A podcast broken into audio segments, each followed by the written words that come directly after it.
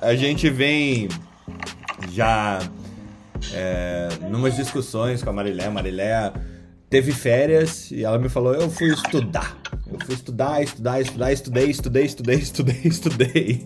Então é com os estudos da Marilé que a gente abre o Troca de Plantão número 109. É, puxando aí pelo caminho que a Marileia tinha falado de, dos estudos dela de Smart Cities e essas cidades de 15 minutos. E eu sei que foi o evento, Marileia. Bem-vinda, como é que foi isso? Bom dia, saudade de vocês esses dias que não Você sumiu, hein? aqui na sala, mas é, de fato o evento, Fernando, é bastante interessante e é sempre bom a gente estar tá aprendendo com profundidade alguns assuntos e de repente você passa a ter um outro olhar da importância e do papel nosso como profissionais de saúde para algumas mudanças relevantes que vão impactar diretamente na nossa saúde. Então, eu participei ontem de um evento promovido pelo Inova Bra e pela é, é, assim promovido, apoiado, porque ele apoiou o Lab for Cities que promoveu este evento e foi durante essa semana, hoje também tem, e eu participei do painel sobre cidades de 15 minutos, que a gente até já tinha comentado um pouquinho aqui na sala.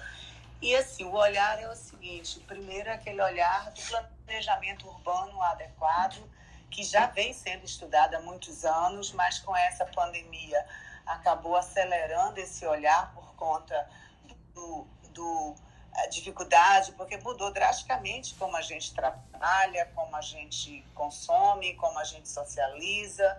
E aí, um, em Paris, a prefeita resolveu é, colocar em prática o que o urbanista Carlos Moreno tinha definido como conceito de cidade de 15 minutos, que pode ser de 30 minutos, enfim, o olhar para essa mudança. Ou seja, o planejamento urbano ele foi muito centrado, ele é centrado em carro, ele chama até de carrocêntrico. Então você tem as vias muito amplas, as calçadas espremidas, ciclovias muitas vezes que não são interligadas e, e, e manutenção ruim ou poucas ciclovias e acaba você não centralizando no planejamento urbano as pessoas e o meio ambiente e até mesmo olhar nas questões sociais dos bairros, do, do, do deslocamento, do transporte urbano.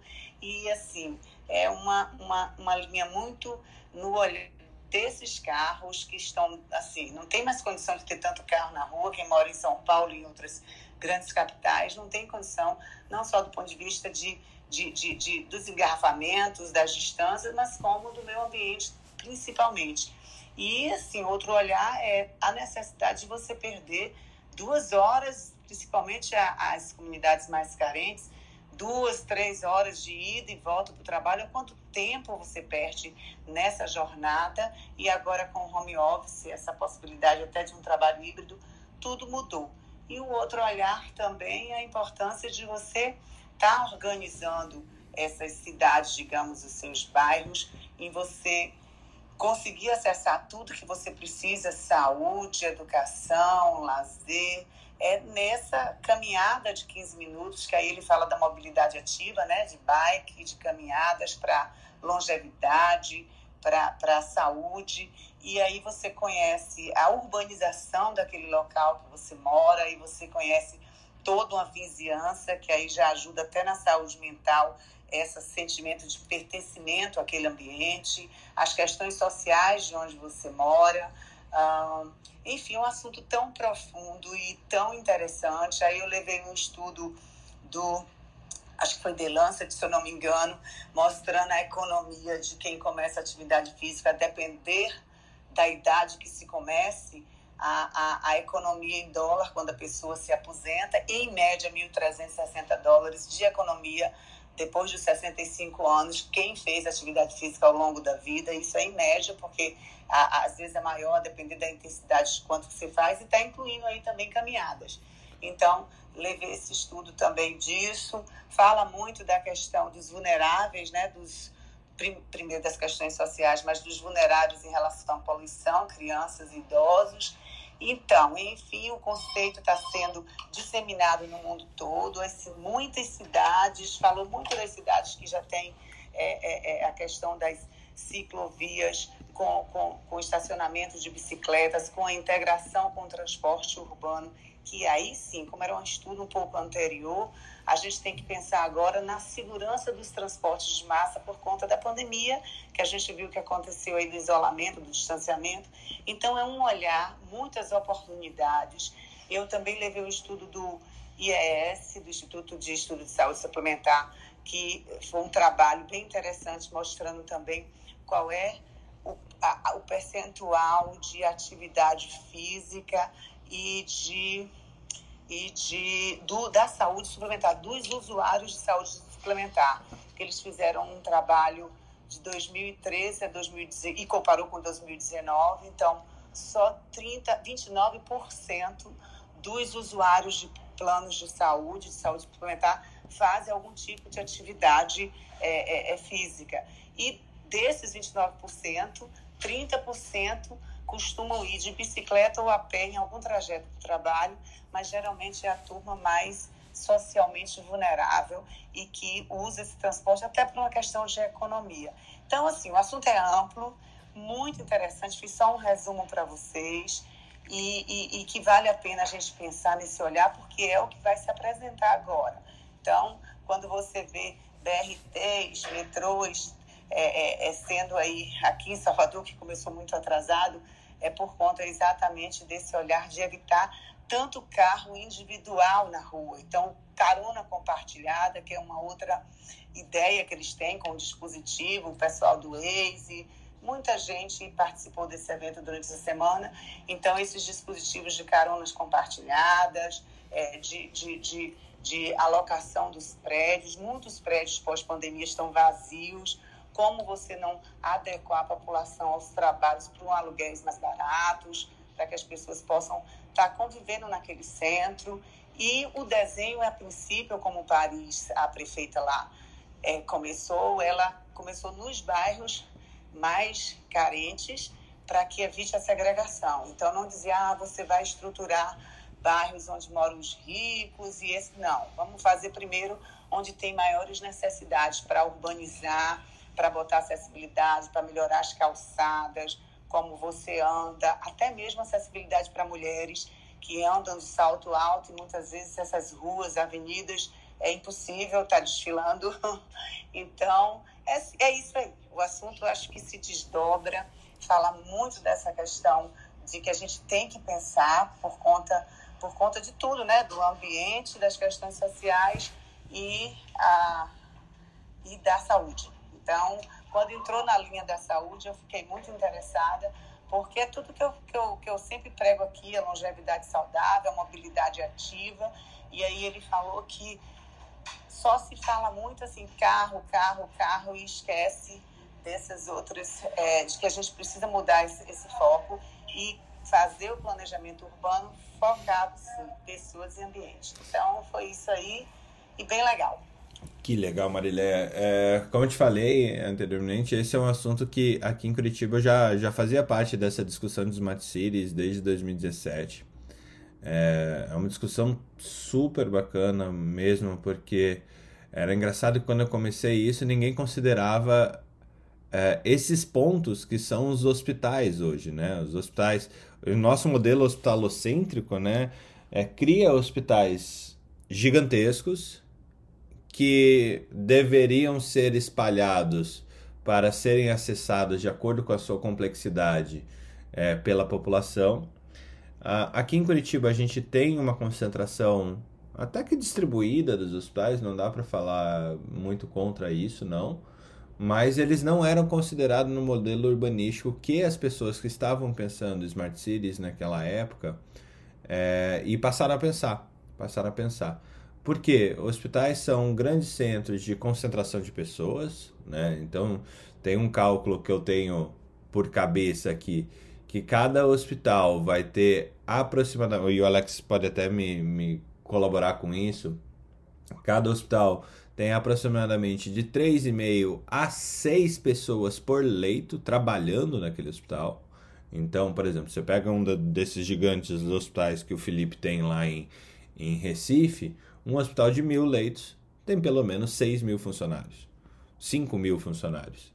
Fora os funcionários que estão ali, tem todo o corpo clínico que não é, é registrado como funcionário daquele hospital, tem os terceirizados que não são registrados como, terceiri, é, como, como funcionários daquele hospital, então essa conta sobe para 8, 10 mil pessoas de vez em quando, e mais a quantidade de pacientes, então põe mais mil, 9 mil pessoas, e a quantidade familiar que acaba visitando esses pacientes. Então você coloca pelo menos mais mil aí por dia. Ou seja, um hospital de mil leitos, lógico, estou exagerando o tamanho do hospital, mas existe. É, ele transita facilmente, facilmente, só o hospital, sem pensar os ambulatórios, tá? Só o hospital, só a parte de internação. 10 mil pessoas por dia passam por aquele hospital. Se você não pensa isso num contexto de urbanização, você tem um deslocamento massivo de pessoas que às vezes não, não tem a frequência de ir para aquele mesmo lugar, se deslocando pela cidade e às vezes tendo a necessidade de trilhar grandes distâncias para chegar até lá. E fora isso, tem um conceito que o Emerson, que é um amigo é, que é arquiteto, é, que ele traz que tipo, qual que é a função de um hospital dentro de um grande hospital, um hospital terciário, dentro de uma cidade. Qual é a função urbanística desse hospital dentro de uma cidade? Qual é a função política de um hospital dentro de uma grande cidade? E qual que é a função de saúde global de um grande hospital dentro de uma cidade? É, eu queria fazer essas considerações. Alex, se quiser falar alguma coisa a respeito do, desse deslocamento de trabalhadores, eu acho que você realmente é, sabe mais do que eu sobre esse assunto. Oi, Fernando, tudo bem? Bom dia. Nossa, eu, tava, eu peguei a, a conversa mais, mais, mais uh, adiante, mas eu não tenho assim muita coisa a contribuir agora no momento não. Tá? Aproveita que é sexta-feira, fala, fala as coisas que vem com as referências Nossa, que vêm da sua cabeça e tal. Dois graus aqui em São Paulo, cara. Eu já que com eu, as, eu já, eu já perdi a como é que eu vou dizer a é, Perdeu mesmo. Que eu tinha, Perdeu mesmo. É. Eu perdi a virgindade palavra, né? É, nossa, não, não. Eu, eu, fiquei 18 anos em Curitiba, então eu, eu, eu, vivia isso aqui com frequência, né? Dois graus não tinha inverno, praticamente que não chegasse nesse nível. Mas agora, hoje em São Paulo, aqui a coisa foi feia. Mas.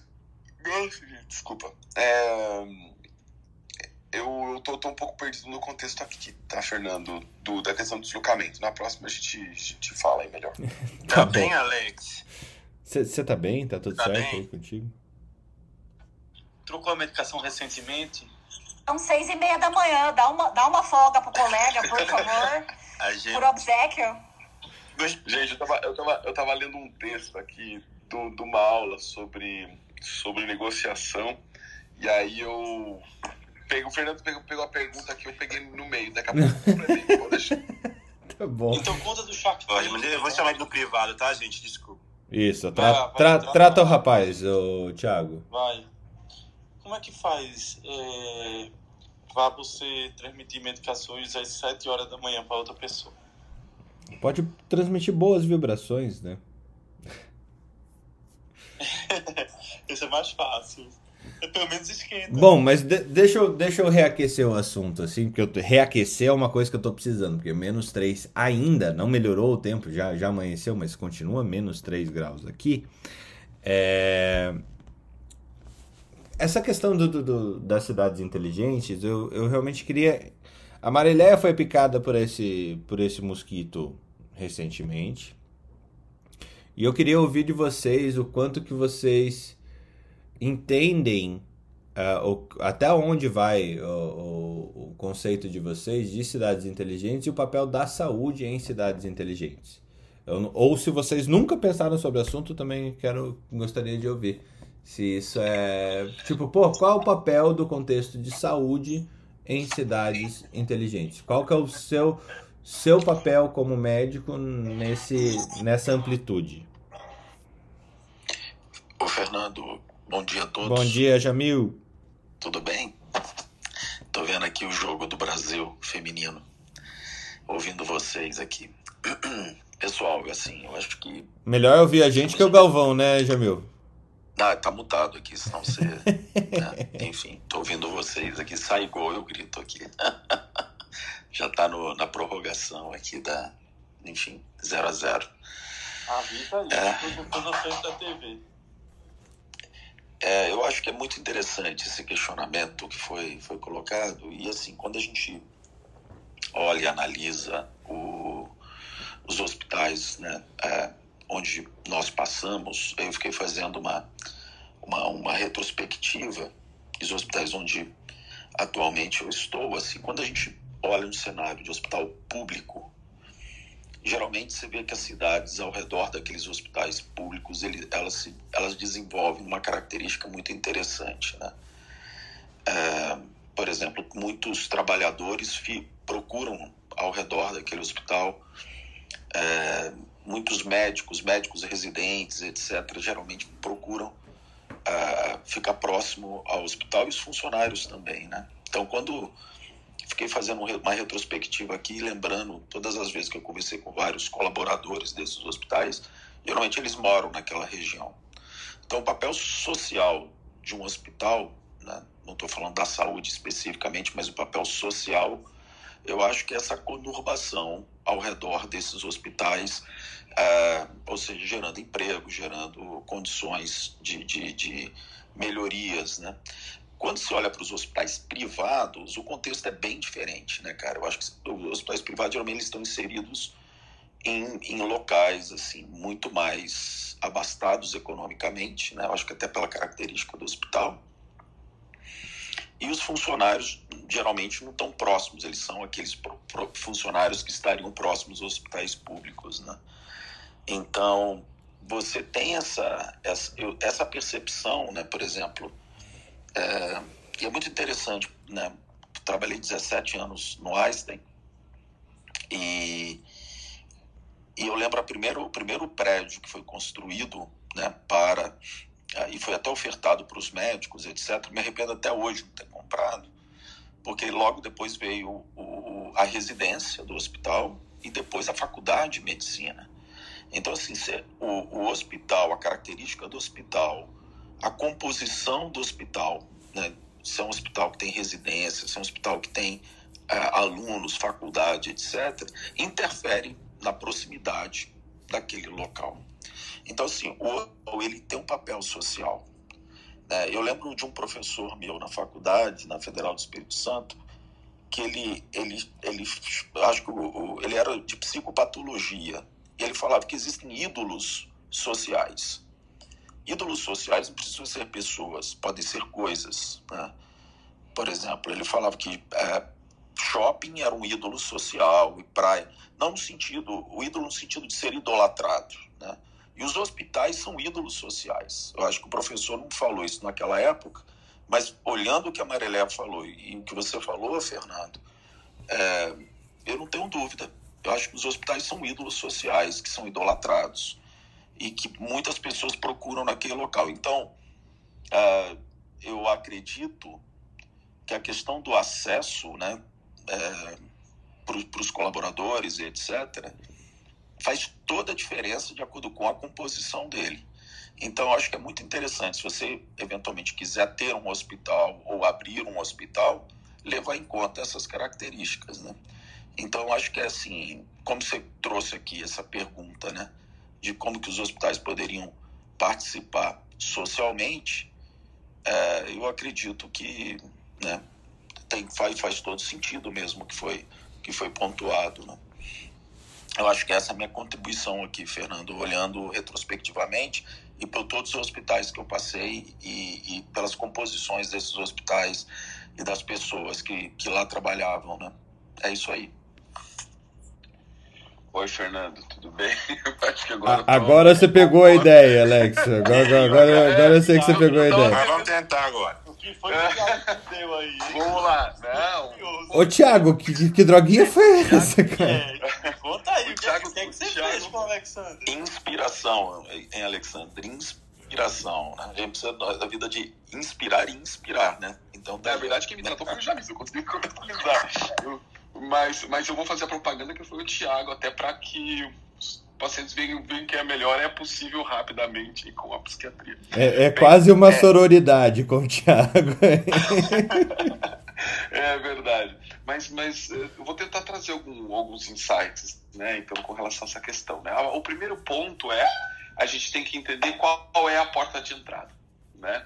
Então, a porta de entrada é sempre uma- um atendimento integral e, e primário, né? Primário porque vem primeiro, não ah, primário porque ele é superficial, tá? Esse é o primeiro ponto que a gente precisa, precisa deixar bem claro. É, e é por isso que a gente precisa trazer nesse contexto acesso e acessibilidade, que são dois termos é, que não são iguais, né? E um fala de estar perto, né? E outro estar disponível? Então, é, isso que é importante. Por isso que o pronto-socorro acaba sendo a porta de entrada, normalmente, é, das pessoas, justamente porque ele está sempre mais disponível e às vezes está mais perto, né? Por isso que essa lógica aqui até o Jamil trouxe de, de, de, de estar com essa porta de entrada em todos os lugares. Mas o importante é que é, a, a porta primária tem que ser alguém que tenha um olhar que consiga enxergar esse todo, né? E até articular. Então, não é ruim que você tenha um pronto-socorro, não uma clínica de atenção primária lá na ponta, se você conseguir é, direcionar o, o tratamento e captar esse cliente começando do zero, né? E não ele levando ele para UTI é, coronariana, né? Então, se for essa forma de captar, tudo bem, né? Mas que a gente tem que pensar que ele está estruturado é, em fazer esse atendimento primário, integral e que, eu consiga coordenar o cuidado de qualquer forma. E nesse caso, eu para eu conseguir acesso e proximidade, tem duas estratégias muito importantes. Uma que já é mais antiga, que é eu ter localizado uma instituição é, que eu possa ter uma resolução, resolutividade mínima, é, e no caso pode ser as clínicas de atenção primária, ou um, um, é, que pode estar conectado a uma instituição que possa fazer minimamente os exames mais, mais os, ter os recursos mais importantes, de uma forma distribuída em rede, né? Por isso que é importante, então, ter, tem, tem umas estratégias aí que não deram muito certo, né? O pessoal acabou criando estruturas de atenção primária, mas não distribui em rede. Esse é o grande problema no Brasil, né? Eu não tenho uma clínica de atenção primária em todos os lugares e próximo das nossas casas. Mas é, eu também não precisaria ter todos os hospitais com todos os recursos é, próximo de todo mundo, desde que né, eu tenha isso estruturado de uma forma é, adequada. E o, ponto, e o segundo ponto, que contribuiu muito com acesso e acessibilidade, é a telemedicina. Eu acho que a aceitação e o avanço da telemedicina é um ponto que é, contribui muito com acesso e acessibilidade. É claro que se, a depender do, do Conselho Federal de Medicina, nos permitir que as coisas caminhem de uma forma é, coerente. Eu estava olhando, observando ontem, não sei se vocês receberam do Conselho Federal de Medicina, um e-mail, né, pedindo para que a gente que respondesse um questionário Sim. sobre a percepção atual do médico na telemedicina do Brasil. Né? E aí, eu ficava olhando aquilo, o quanto que muita gente, justamente por não entender o contexto, e aí não é uma votação, o que, que o médico pensa, o que, que o médico que não conhece telemedicina pensa. Porque é a grande maioria das pessoas que veem um questionário desse vão responder. E tinha perguntas muito interessantes, né? É, se eles entendem sobre eficácia, né? Como se eficácia não é uma pergunta para o médico. Eficácia é o uso de medicina baseada em evidência para avaliar a eficácia. Não se o médico acredita na eficácia. Aí eu preciso construir, a partir de, de, de, de evidência, se ela é eficaz e em que condições são eficazes. Não, é uma Não, ma- pergunta mas aí de deixa até, deixa até te interromper, porque eu acredito que é uma falha formativa que, que os médicos têm, é que eles não conseguem diferenciar adequadamente eficácia, eficiência e efetividade. Coisa simples de gestão, É, essas três palavras, para muitos colegas médicos, significam a mesma coisa. Não, exatamente. E se é o método seguro ou não? E a segurança, na minha, na minha questão. É, talvez a, a pergunta seja interessante, porque aí você consegue avaliar até a distorção, né? Tá bom? Mas, e aí fala sobre se as pessoas já atenderam, se o quanto que usa, se deve manter isso pós-pandemia as perguntas sobre se eles entendem o que é a diferença entre teleconsulta e teleorientação, é, perguntaram sobre, deixa eu me lembrar, sobre plataformas, né, uso de plataformas, e eu achei um, algumas perguntas que eu achei interessante, né, é, e, e, às vezes eu, eu, vejo se essas perguntas não têm a ver com o discurso do, do, do né, porque tinha a pergunta sobre remuneração, e o, o que o Shaw até comenta sobre a importância que, se a responsabilidade é a mesma, por que a remuneração é, é, é, a mesma ou maior, né? Porque às vezes você tem está mais limitado e a responsabilidade é maior, então por que eu vou ter uma remuneração menor na telemedicina? E tinha outro ponto também sobre, ah, sobre, a, sobre a abrangência, né? Será que o médico, do, o médico que atende por telemedicina ele pode atuar em outros estados, né? Ou seja, eles querem. Quando você coloca essa, opini essa opinião, e não é uma questão de é, de opinião. a gente estava falando agora de acesso e acessibilidade.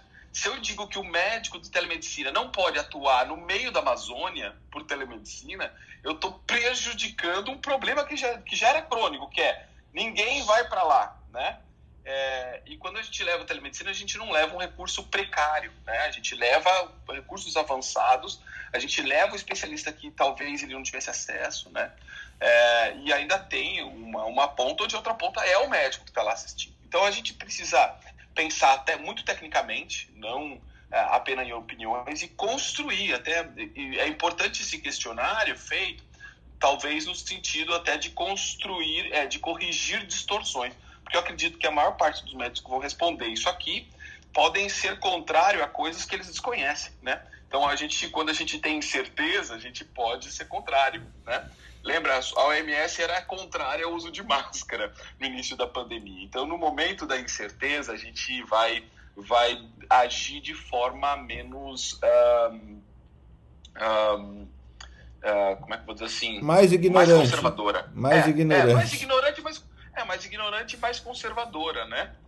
Então, basicamente isso. Não sei se contribuir com alguns elementos, depois a gente vai, vai trazendo mais outras coisas. Mas se você quiser falar sobre a questão do trabalho, ainda posso trazer alguma coisa. Aqui, Não, né? eu acho que, eu, que eu, quero, eu, quero, eu quero ressaltar um ponto que o Jamil colocou, o hospital sendo como atuando como um ídolo social.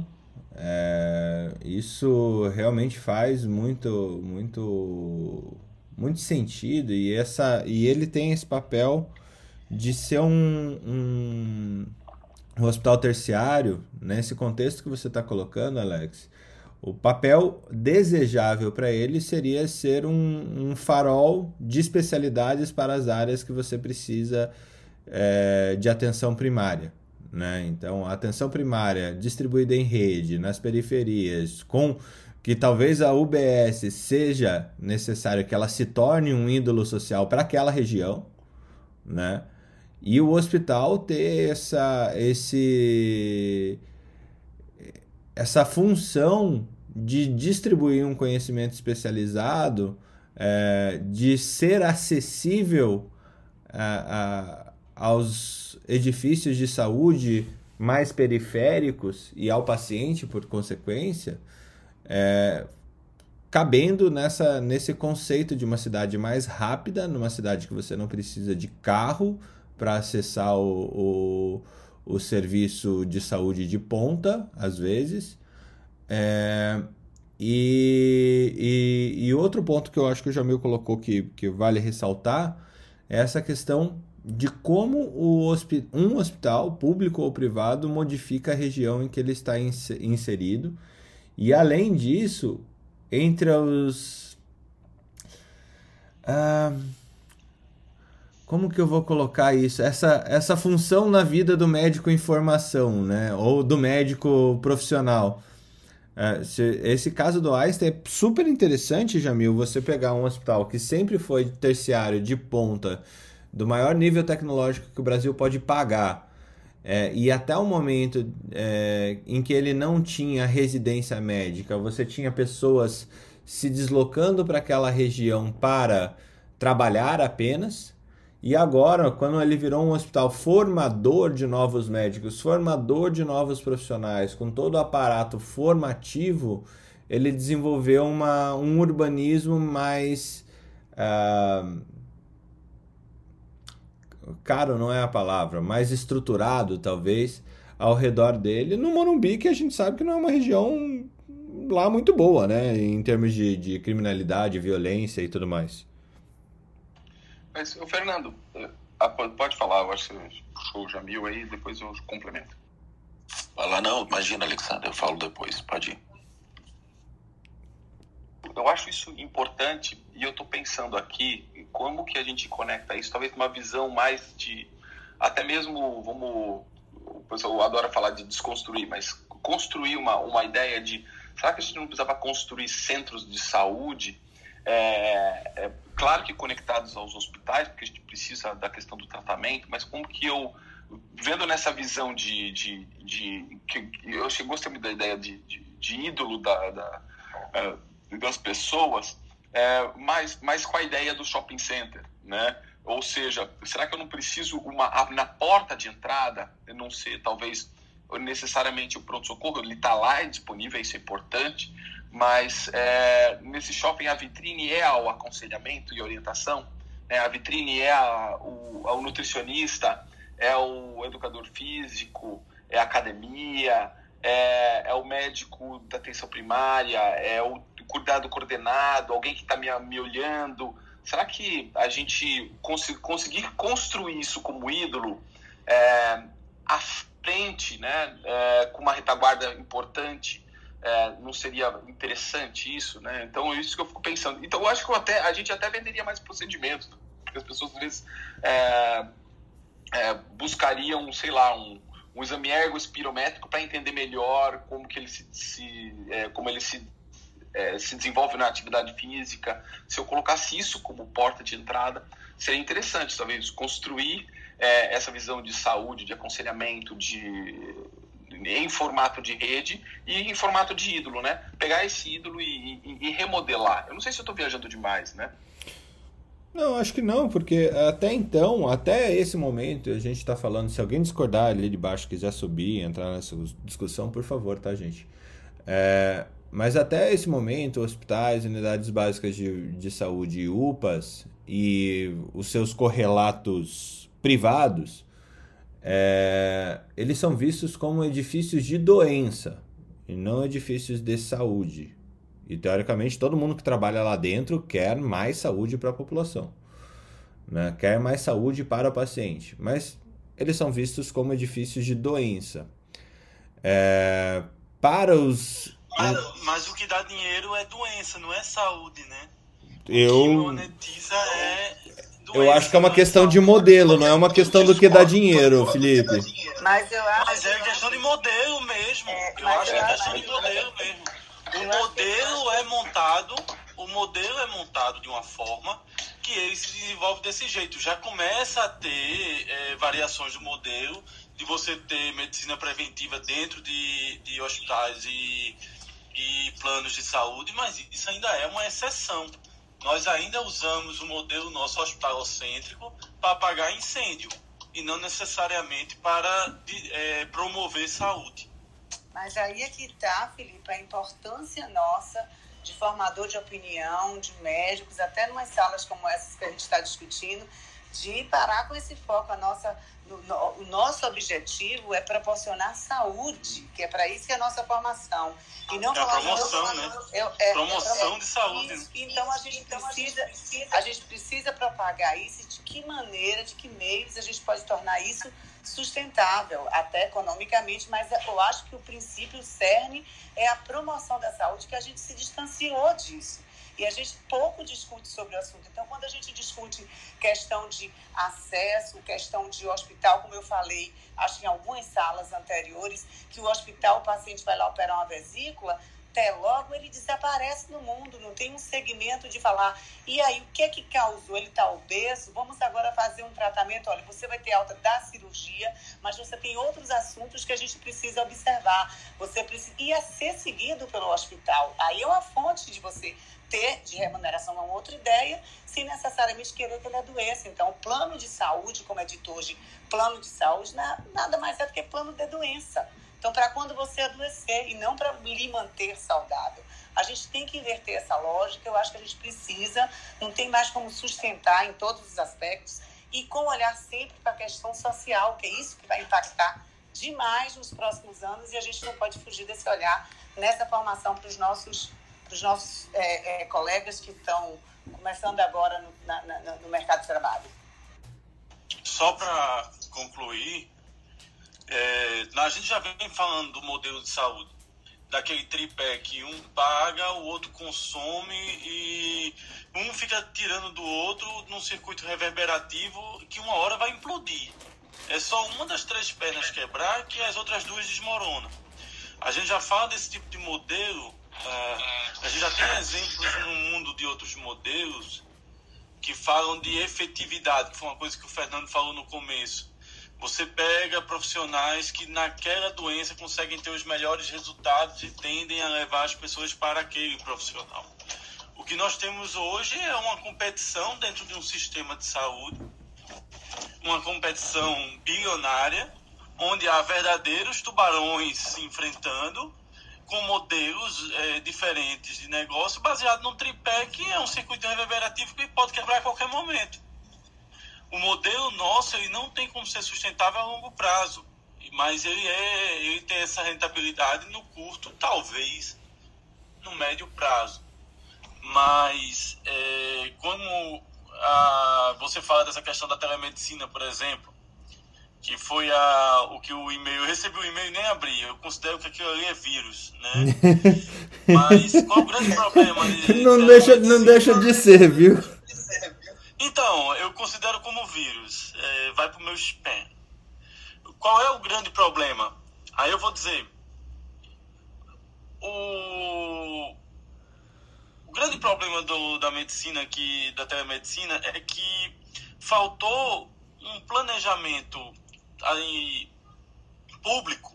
Não falo nem tanto do privado, porque, por exemplo, eu, minha assinatura eletrônica, meu prontuário eletrônico, foi tudo privado que me forneceu mas como a gente poderia fazer ambulatórios no, no serviço público para acompanhamento de pacientes para não aumentar o número da fila, para não aumentar essa fila absurda que tem dentro do SUS.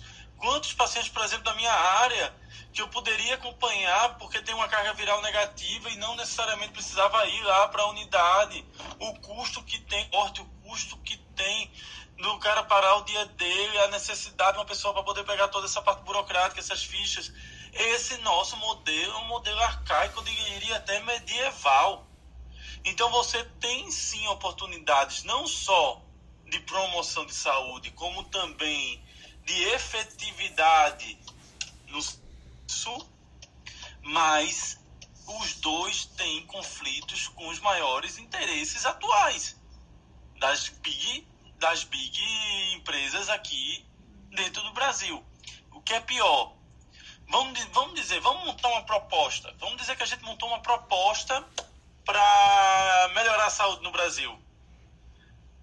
O brasileiro, sabe por que tem muita farmácia no Brasil? Porque o Brasil montou esse modelo hospitalocêntrico em que há necessidade de um exame e de um, e de um remédio. Isso é cultural e isso é impregnado. E isso, para ser mudado, precisa ter todo um trabalho em cima de gerações.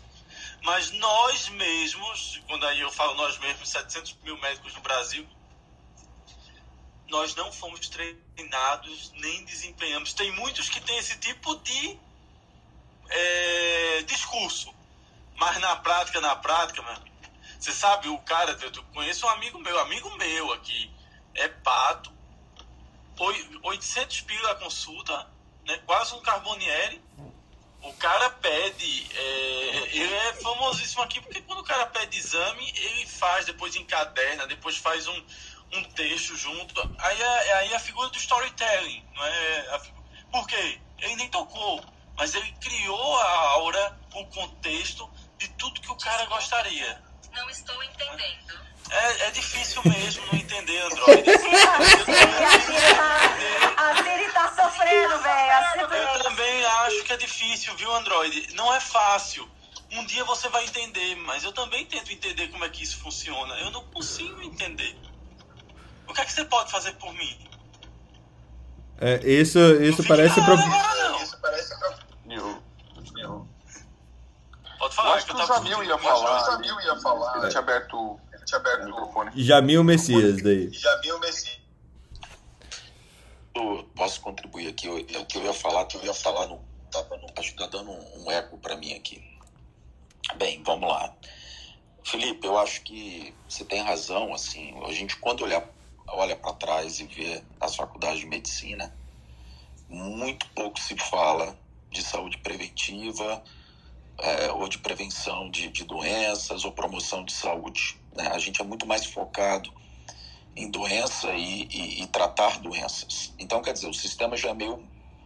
É, é, é já tem um viés desde o começo, né? pelo menos uh, o que eu o que eu por onde eu passei por onde eu eu, eu, eu, eu, eu leciono tem muito agora tem um pouco mais de, de atenção primária em saúde de promoção de saúde etc né mas assim o comportamento do médico o drive do médico é doença tratamento então quando você olha nesse comportamento que você falou uh, é, realmente a gente olha o modelo feito para para esse tipo de comportamento.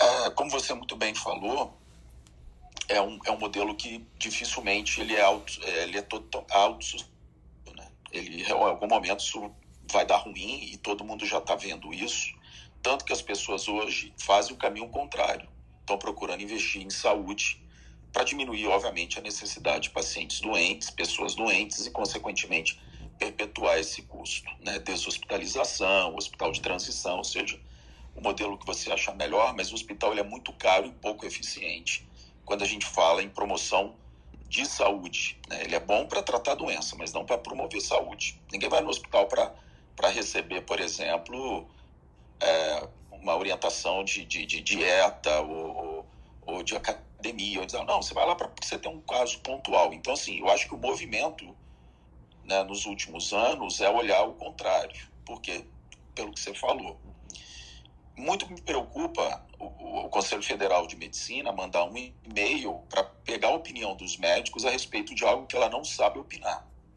Não sabe por quê? Porque as pessoas que estão geralmente são octogenários e que não têm a menor ideia do que está sendo falado por tecnologia.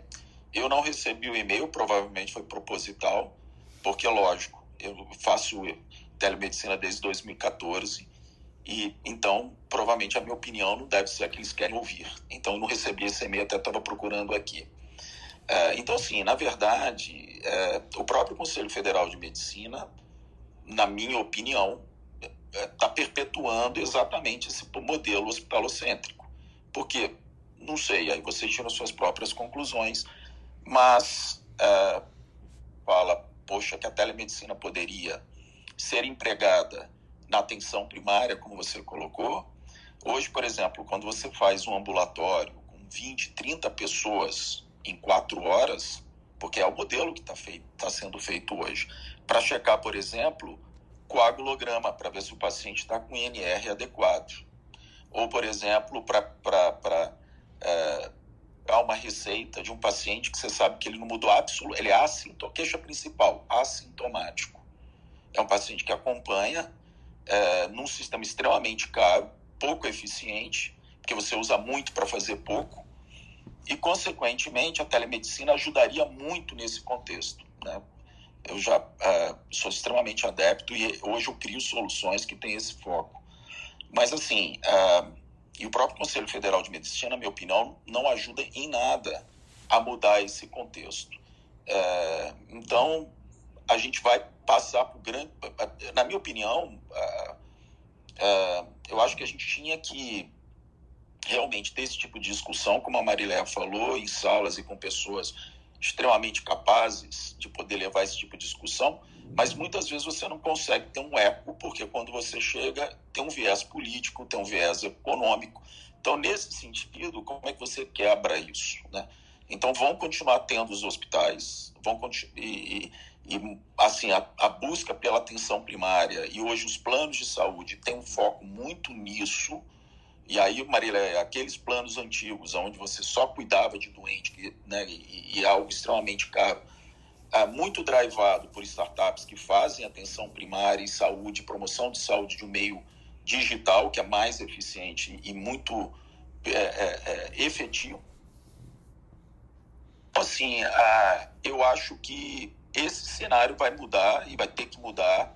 E assim, se o Conselho Federal de Medicina não ajudar a, a, ao, ao, sistema de saúde se perpetuar e ser autossustentável, é, eu digo o Conselho Federal porque ele, de alguma forma, ele traz insights para os médicos e, e, pelas perguntas que, que eu não recebi o e-mail, mas que o Alexander falou, são perguntas claramente, é, é, é ao meu ver, é, muito mais focada numa, numa, numa geração de um relatório depois e para falar, eu vou ficar bonito perante a minha comunidade médica, que é o que paga a minha conta, né, é o que paga o meu conselho. O que não é, na minha opinião, é, é um, um, jogo muito, muito limpo nesse sentido. Né? Eu acho que deveria ter sido feito o contrário, né? eu acho que deveria ter feito antes de mais nada, até já que o conselho está tão preocupado com a opinião do médico, deveria ter feito o quê? Uma orientação ou, ou, ou, videoaulas ou qualquer comunicação ou com cases ou com cases mundiais, se não quiser os, os nacionais. E aí depois disso, né, aqueles que é, é, nunca fizeram, que a, talvez seja é, 45% hoje, né, no, no pós-pandemia, 5% de alguma forma já usaram, que é o que mostram os estudos e levantamentos, esses 45 que nunca chegaram a fazer poderiam ter uma opinião a respeito disso, mas ela não tem uma opinião, se ela não tem um conhecimento, se ela nunca fez, o que, é que ela vai responder? Né? Que aquilo ali para ela é, é algo um absurdo, né? Então, assim, é, eu acho que não, a coisa a coisa não está certa. Vamos. A coisa precisa ser vista de forma um pouco diferente, porque senão a gente vai perpetuar tudo isso que a gente está discutindo aqui por alguns anos. Deixa eu, antes de Jamil, passar para o Messias. É, é, só, só para complementar, para não, não pegar. Jamil, o, a, a minha raiva, minha, quando, quando, minha quando raiva. eu recebi esse e-mail, fui responder porque eu fiz questão de responder, né? É, foi exatamente essa. Eu quero acreditar, eu duvido que seja verdade, mas eu quero acreditar que quando ele coloca percepção, o objetivo é, dele é ver como que o médico pensa para fazer as correções e torções. A gente sabe que eu acho que não vai ser isso que aconteceu, tá? Mas é só por isso que é, eu quero acreditar que quando ele colocou a palavra percepção, ele quer entender como a gente enxerga no momento atual e precisa mexer, né? Precisa aprender. Mas é como você falou, a gente precisa é, aprender o que é a ferramenta, como usa, para poder realmente poder dar qualquer opinião sobre, sobre alguma coisa, né? E, e Fernando, só para finalizar essa, essa, linha de raciocínio do Jamil e que a Alexandre falou agora, quando a gente fala, Jamil, é, gente, o governo precisa, o conselho precisa, eu sempre coloco assim, eu preciso fazer a mudança, porque é levar o assunto para discussão, é levar para a pauta, é fazer pesquisa, é estudar, é bater, bater, a gente precisa fazer isso. Eu acho que a gente ficou aqui no Brasil numa situação muito de observacional. Então, a gente está falando em telemedicina hoje, discutindo um assunto que a gente já fala lá fora de teleconsulta por inteligência artificial, que a gente está discutindo. Então, assim, a gente ficou um tempão muito parado, a gente da classe médica, eu me incluo, a gente ficou muito na, na, na, parte só de observar ou dizer, ah, o governo não fez, ah, não sei quem não fez, mas a gente precisa, como a gente tem feito aqui nesses meses todos no Troca de Plantão, uma sala de levar assuntos, de discutir, de discordar, de reaprender. Eu acho que a gente é nossa função, sim, a gente fazer com que as coisas caminhem e mudem, porque senão quem vai ser prejudicado somos todos nós. nós é. Marilé. Nesse, só só deixa eu dar um, um, ponto antes, tá, Jamil? Eu acho que é, tudo isso tem uma origem, né? Essa, essa alienação, ela tem uma origem, né? E se você for ver na, no ensino médico, por exemplo, eu tive de 2017 a 2013, que quando foi que eu, que eu estava na faculdade, saúde, sociedade e medicina social e coisa parecida, qualquer coisa que transite em torno desse tema, ela sempre foi muito legislacional. Tá? É do tipo, vamos colocar o que, que é a lei 8080 e vamos falar do SUS e vamos falar disso e o mundo é coisa linda e tal. Abraçamos árvores e é isso aí. É, entretanto, é, é, totalmente necessário a gente saber o arcabouço legislacional que a gente está envolvido, como que ele foi criado e tudo mais. O que não é propagado em nenhuma faculdade, e daí agora eu vejo as faculdades querendo serem empreendedoras e vamos criar as matérias de empreendedorismo e tal. É, é quando você olha a questão de função do médico, função do médico no, no arcabouço de saúde, o arcabouço social da saúde, é, não se explica como é que políticas são criadas, como é que movimentos que nem o SUS é, são feitos porque da forma que se explica é para criança, né? Do tipo, vamos contar uma história sobre como o SUS foi estabelecido. Ah, coisa linda, olha que legal. As pessoas se reuniram, viram que não estava dando certo, se reuniram e fizeram um sistema único eh, que busca equidade, universalidade e eu esqueci o outro pilar no momento. É...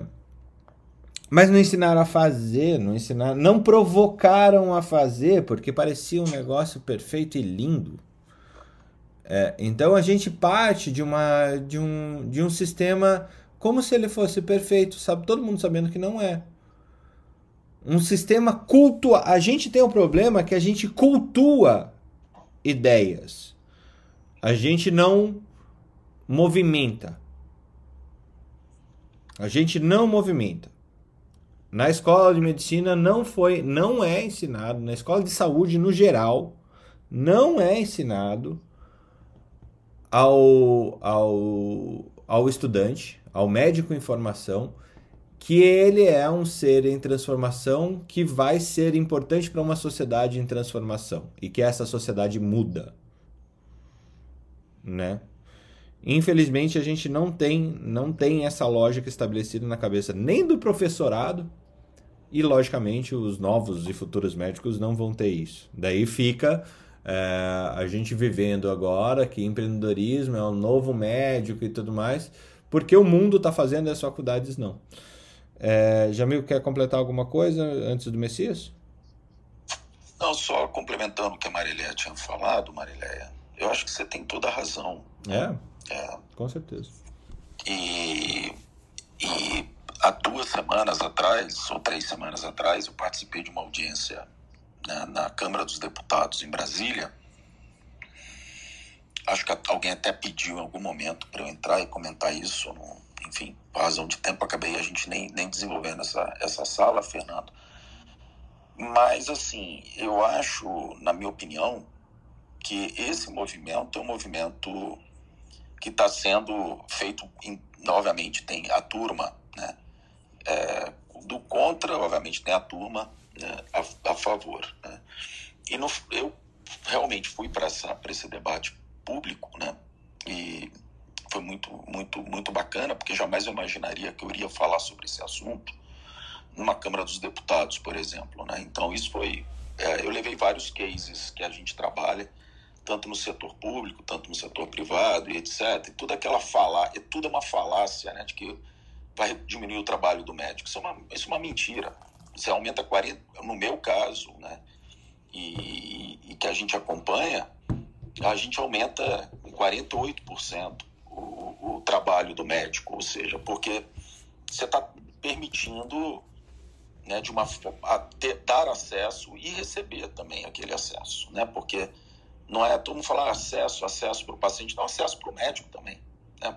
Então, o acesso é bilateral, você tem uma, um binômio médico-paciente, sempre, seja presencial, telemedicina, enfim.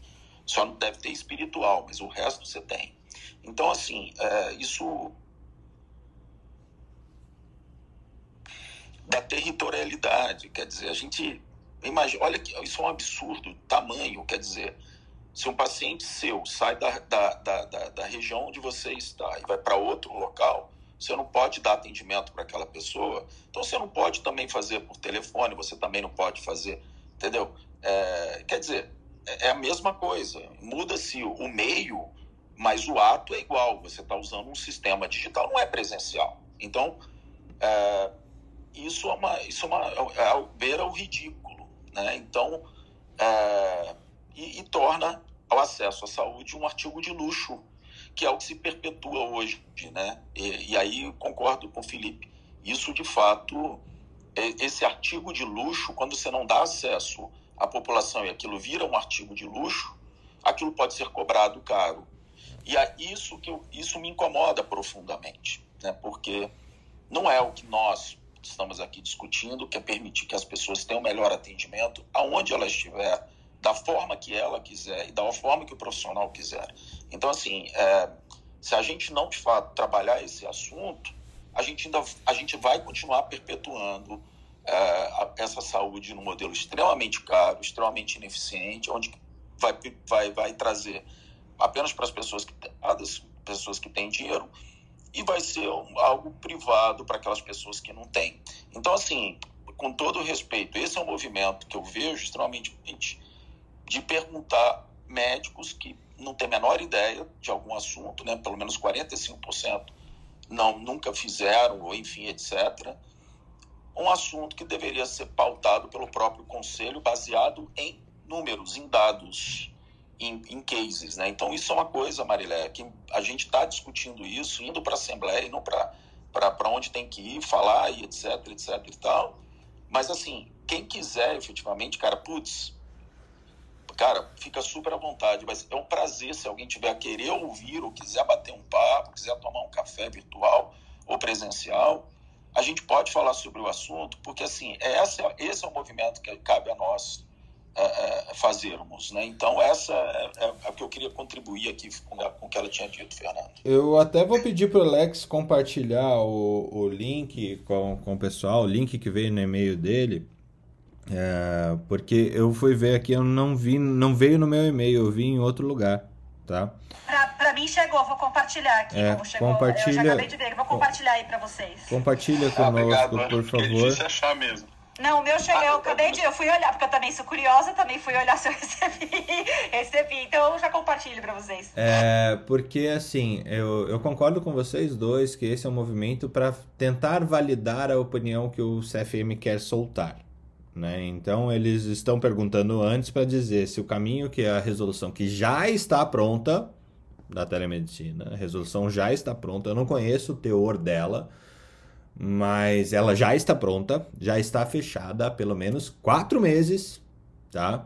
Mas ainda não conhecemos o teor, porque o CFM está com medo de novo. CFM não, os, as pessoas que ocupam aquele lugar transitório de diretoria e de conselhal do conselho do, do, do, dessa instituição, dessa autarquia, elas estão com medo político é, de barulho que possa é, provocar os seus micromundos e microfeudos. Tá? Então, soltar, soltar essa, essa, esse questionário para os médicos, primeiro, teoricamente, eles têm a obrigatoriedade de abrir essa consulta depois.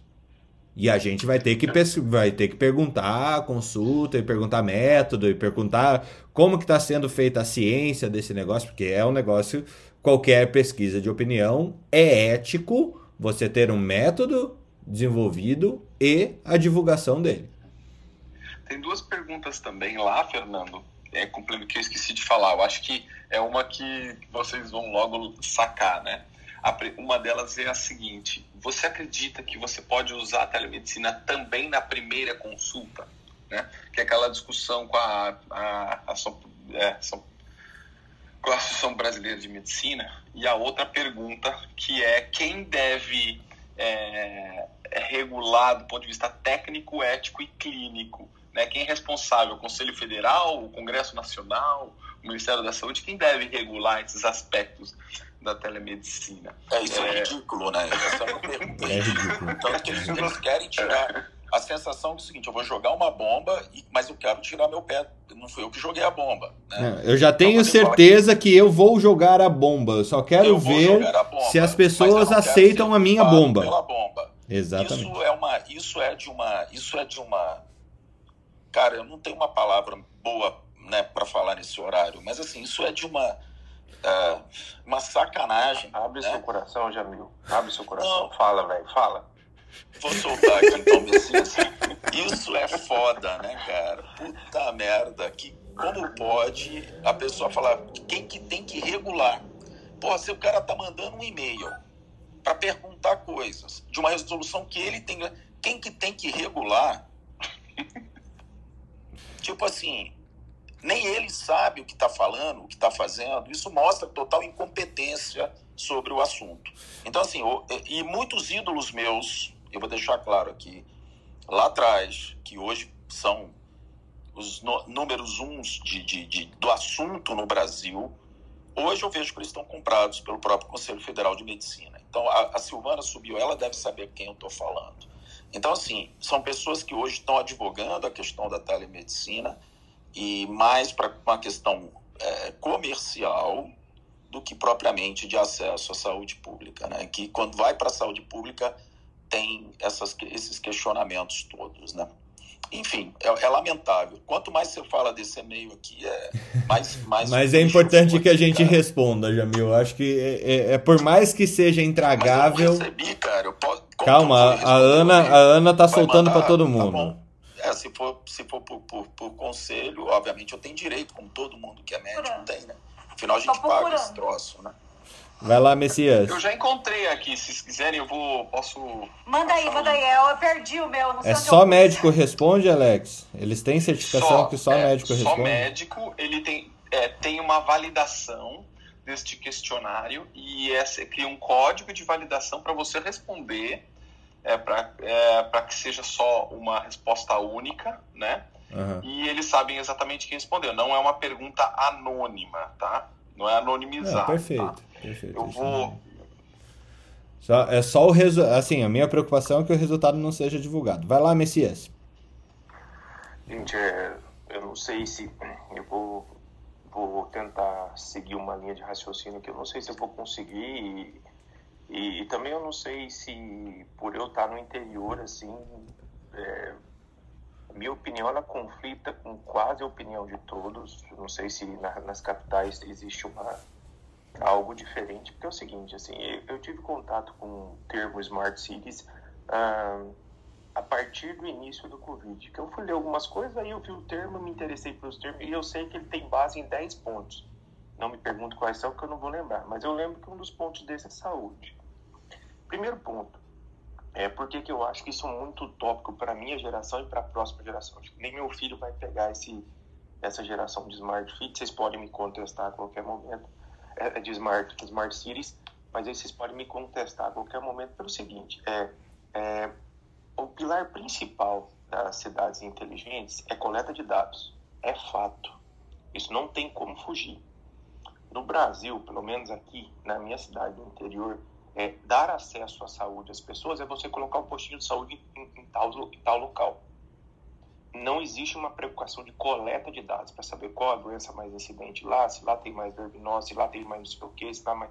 E outra, criou-se uma cultura ao longo do tempo na população que não foi uma visão hospitalocêntrica, é uma visão curativa. Aquelas pessoas, elas não querem saber como chegar à cura, elas querem a cura, independente de onde ela estiver. Então, não é uma mudança de cultura nos médicos, é uma mudança de cultura populacional. É, um, vou citar um exemplo simples. É, e, e, por, e, por, que, que eu acho que isso não vai acontecer agora? Porque a, a saúde, o controle de dados e o controle administrativo está na, nas mãos de políticos totalmente despreparados e inexperientes. E vou citar um exemplo bem, bem, bem, bem simples assim. Eu trabalhei nove anos aqui no SAMU. Eu era subcoordenador. E a gente percebeu, a gente fez dados manuais, é, que a gente percebeu que na saída da manhã e no final da tarde existiam incidências de acidentes em tais localidades específicas é, com motos em, em tais horários. O que, que a gente fez? A gente colocou nesses horários de pico de transição as ambulâncias posicionadas em, nesses pontos, próximos a esses pontos, desde que não, não prejudicasse outras pontas. O que, que aconteceu? Foi o coordenador sair, já voltou todas as ambulâncias para a base, porque o gestor não queria que saísse. Porque o gestor quer ver ela saindo da base e tal.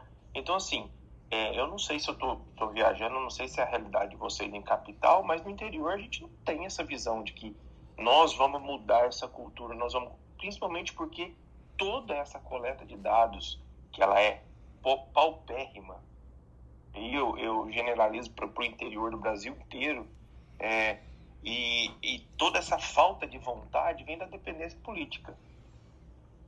É, eu, eu acho muito utópico, eu acho que a gente tem que conversar. Só que eu acho que não somos nós é, que vamos conseguir mudar isso se a gente não conseguir mudar a cabeça administrativa. E que tudo hoje envolve política. Inclusive, essa pesquisa do CRM, a gente sabe que a coordenação do, do CFM e tal é uma coordenação política. Entendeu? Então, assim, é, é, muito bonito o papel, que nem, é que nem o SUS, é muito bonito. O SUS é perfeito no papel, mas a pessoa não quer saber se ele é perfeito no papel, ele quer saber se, se o filho dele tiver com uma dor de garganta, ele vai conseguir ter acesso a um acesso curativo. Entendeu? É, eu acho que existe sim, é, é, interessantíssimo, eu acho que vai acontecer, mas eu não acho que seja para minha geração e não acho que seja para a geração do meu filho. Que, essa, que, que esse clique é, cultural, e aí eu estou falando em, em, todos os, os 10 pontos da, da, da, das Smart Cities, né? energia, sócio acesso, acesso é, inclusive saúde. Me desculpa se eu, se eu contradisse todo mundo aí, mas eu, eu não vejo isso agora não, me desculpe. É aquela história de que uma geração para mudar de, de fato, né, Messias, ela demora 25 anos. Né? Enquanto não passam esses 25 anos, você tem, ou 50 talvez, né? porque durante 25 anos você tem conflito entre gerações. É, e esse conflito ele é muito mal administrado. Né? A gente não sabe viver em conflito. Eu não sei se o Jung está aí, mas quando a gente estava falando de bioética lá no, na, na, na, na aula lá pro, pro De Blastos, do, do Clube do Sangue do Rio, a Úrsula foi perfeita no na, na questão dela, que bioética é uma ciência que media conflitos. A gente não espera que as pessoas sejam unânimes é, frente a qualquer assunto sensível. É, é. Só para você ver, Fernando, assim, eu, eu não sou um gentleman como Jamil. Meu Deus, você é o mais gentleman de todo mundo. Você pede desculpa para começar a falar, meu amigo. Você é o cara. Então, assim, é, só para você ver, hoje o CFM tenta validar por e-mail uma coisa que já existe e que já funciona para tentar defender o ponto de vista próprio, pelo que me parece, destinando e-mail para as pessoas específicas. Eu não sei, eu tô, tô falando agora, eu tô, tô é, é, é, tô é, é, elucobrando aqui. Mas, assim, gente, se a coordenação, que é a chefia maior representativa da classe médica, não está fazendo uma pesquisa por e-mail para validar algo que já existe, quanto vai demorar para essa chefia começar a mudar a cabeça para chegar na gente, para chegar na população? Você entendeu? É muito mais que 25 anos, independente da qual tecnologia que a gente tem. Hoje, a gente depender de, de, de de, de sistema informativo manual, eu não, eu não consigo entender. Não é um sistema informativo, né? No nosso, no nosso país, entendeu? Vai lá, Jair. Você subiu? Vamos lá. Oi, bom dia, bom dia a todos aí. Eu queria fazer um, um é, mais, mais um também uma, uma vivência que eu tive em relação à telemedicina e, e eu acho que a preocupação, um pouco do que o Messias falou, a preocupação do CFM para mim nesse momento, é, eu também acredito que não é questionar se a telemedicina deve existir ou não, ela já existe, ponto. É, seria começar a pensar numa certa proteção, se assim pudéssemos dizer, é, do, do, do trabalho, do honorário médico, que mais uma vez vai ser aviltado, como já é pelas operadoras de saúde, que encontraram um filão para vender essa ideia por um preço chamar de fio é, é o elogio, eu acho que já seria o elogio. É, a gente está ouvindo colegas que estão em plataformas que fazem atendimento é, em torno de 25, 30 reais. E o que está acontecendo é uma pronto-socorrização da telemedicina. Então, o paciente ele está atrelado a um plano de saúde, a, uma startup aí que vende essa ideia e ele vai ser atendido por alguém que ele não conhece, o, quem está atendendo também não tem a mínima noção de história de, desse paciente, não é um, um case dele de consultório, uma relação que não se estabelece. E, e aquilo, ele vai fazendo chamadas talvez até subsequentes até ele acertar o ponto daquilo que ele quer ouvir ou de, do que ele quer obter, em termos de exame ou de prescrição. Então, o FM deveria estar atento nesse momento, não para se tem para regulamentação dela. É, eu acho que no fundo ele é como eu, como eu falei, a, a regulamentação ela já está escrita, né? ela já está definida. É, e a própria telemedicina, por mais que ela já exista, ela ainda passa por um momento de assentar né? o, o que o que está acontecendo em termos de é um ambiente ainda onde a gente tem modelos de negócio que estão sendo provados. É, e eles só um pouquinho Silvana tô, tô, deixa eu fechar aqui. É, são modelos de negócio que estão sendo provados estão sendo validados e o mercado está validando isso, né? E esse mercado, um, de um lado a gente vê o mercado profissional que, é, que vê a deteriorização do, do salário, né? Então a gente, como cliente desse mercado, vê a deteriorização do salário no mainstream, né? Então, só que ao mesmo tempo, do outro lado, Jair, a gente vai ter brigando com esse com esses modelos aviltantes que você colocou, a gente tem um modelo da qualidade, que demora um pouquinho mais para ser superior em termos de, de prática do que um modelo da novidade. Né?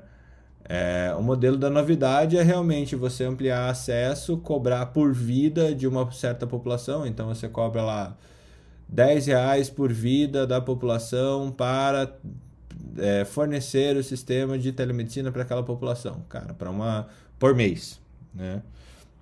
Isso parece ser vil pra caramba, mas é, é uma lógica de seguradora, né? Você faz o, o, o, o estudo do risco das pessoas darem esse sinistro e aí você cria apólices e o médico você acaba contratando por ou por uma remuneração fechada, do, você paga o plantão dele, ou você paga por consulta, né?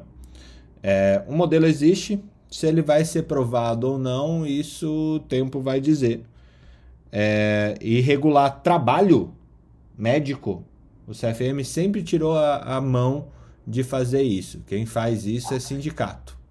Quem briga por condição de trabalho é sindicato.